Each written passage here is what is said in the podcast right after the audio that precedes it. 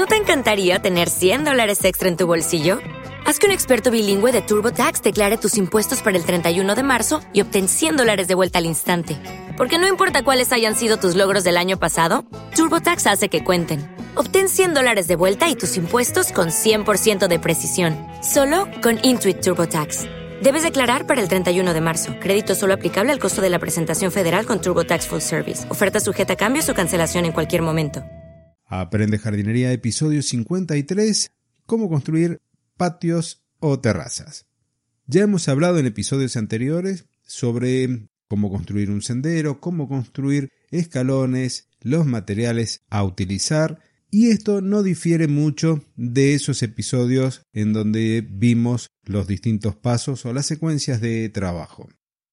Una vez definido el uso que le vas a dar, ya sea para estar al sol, para estar a la sombra, para colocar una mesa y poder disfrutar de un almuerzo, de una cena, para colocar una parrilla o barbacoa, de acuerdo a la función que le vayas a asignar, serán las dimensiones y los materiales constructivos. Supongamos que vas a trabajar con un rincón, un patio de estilo informal, que deseas que entre medio de las piedras también aparezcan o se desarrollen plantas. Entonces, ya sabes cómo vas a ir. Primero tendrás que trabajar con piedras del tipo natural. Te sugiero que tengan unos 3 o 4 centímetros de espesor, pero también va a depender del material que estés empleando.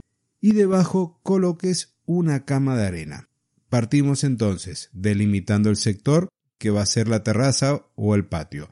Cavas esa superficie, más o menos unos 3 a 5 centímetros más del espesor de la piedra, demarcas bien, te aseguras que quede todo a nivel usando a lo mejor un par de tablas y un nivel de burbuja, y luego que ya tengas todo el terreno preparado, Colocarás una cama de arena y empezarás por una de las esquinas de esta terraza a colocar las piedras o losas irregulares. ¿Por qué lo hacemos sobre arena? Para poder retirar eventualmente algunas y en esos espacios colocar plantas del tipo rastrero, como podría ser un tomillo rastrero. Y ahora bien, si no tenés idea, si no tenés pensado colocar plantas entre medio de las losas, lo recomendable sería colocar una capa de cemento o de mortero para irlas pegando a las piedras. También podrías hacerlo sobre la cama de arena y colocar mortero seco entre las juntas, marcarlos un poquito con el dedo para que queden hundidos y luego al regarlos y asentar las piedras, ese mortero se va a transformar en una capa rígida que va a hacer que las piedras o losas queden en su lugar. Si vas eh, en otra dirección, si vas a hacer una terraza un patio más formal, un patio enlosado, aquí tendrías dos caminos. Una es que quede al mismo nivel del césped y otra que quede por encima de este. Cuando buscamos que quede al mismo nivel, el procedimiento es el mismo que se trabajó con los senderos, demarcarás la zona a cubrir con las baldosas, con las losas. Vas a retirar material, unos 7 centímetros estará bien. Compactarás, te aseguras de que los bordes queden a nivel y comenzarás a pegar cada losa mediante el uso de un cemento de un mortero.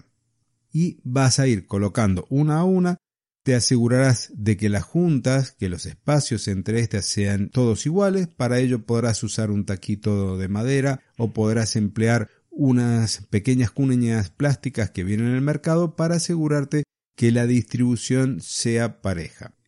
Cada una de ellas vas a tener que ir controlando el nivel, si son piezas más grandes de 30 por 30 centímetros, y si no vas a ir de alguna forma asegurándote que quede todo perfectamente horizontal si las superficies son por ahí amplias o si estás en una zona donde llueve mucho, probablemente te convenga dejar una pequeña pendiente hacia el jardín, cosa de que no sea un depósito de agua frente a una lluvia que no se te encharque.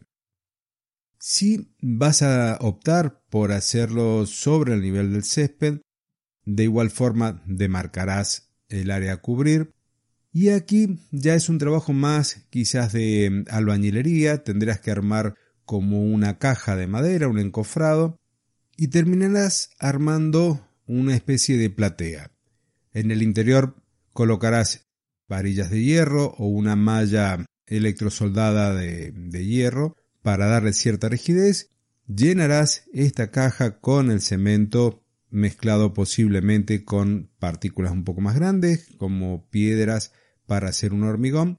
Lo colocarás a nivel, dejarás que se seque, que se frague bien y luego sobre él vas a agarrar y vas a ir pegando los cerámicos, los porcelanatos o las baldosas que hayas elegido para armar este patio, esta terraza más formal. Finalmente también tendrías como opción utilizar madera y aquí el trabajo puede llegar a ser un poquito más de ingeniería, un poquito más de precisión en algunos aspectos, pero no deja de ser entretenido hacerlo. Y vamos a los pasos. La manera más simple, pero no la recomendada, es que sigas los pasos que hemos hecho para los senderos, demarcar el sector, retirar material, colocar en este lugar a nivel podría ser una cama de arena o de ripio y sobre ella estos baldosones de madera que podrían llegar a ser eucalipto tratado, asegurándote del nivel. ¿Qué tendríamos que hacer previo a poner la arena o la granza? Es colocar una membrana geotextil para evitar que las malezas vayan avanzando y nos terminen apareciendo entre medio de las tablas. Esto es lo más simple, lo más rápido, pero no lo más recomendado cuando queremos hacer un patio de madera. ¿Cómo sí tendrías que hacerlo? ¿Cuáles son los pasos y la estructura que tenés que armar? Demarcarás el área donde vas a trabajar, la limpiarás de césped, la limpiarás de maleza, podrás hacer ese trabajo allí completándolo con una membrana geotextil y grava. Pero antes de ello vas a tener que colocar, ya sea en hoyos con hormigón o con bases de hormigón, columnas que son las que van a soportar toda la estructura de vigas sobre la cual irá la madera. Estas columnas tienen que estar cementadas, vienen también unas estructuras como estacas metálicas que las podés enterrar y sobre ellas seguir trabajando, ¿Te está gustando este episodio? Hazte fan desde el botón Apoyar del podcast de Nivos. Elige tu aportación y podrás escuchar este y el resto de sus episodios extra. Además, ayudarás a su productor a seguir creando contenido con la misma pasión y dedicación.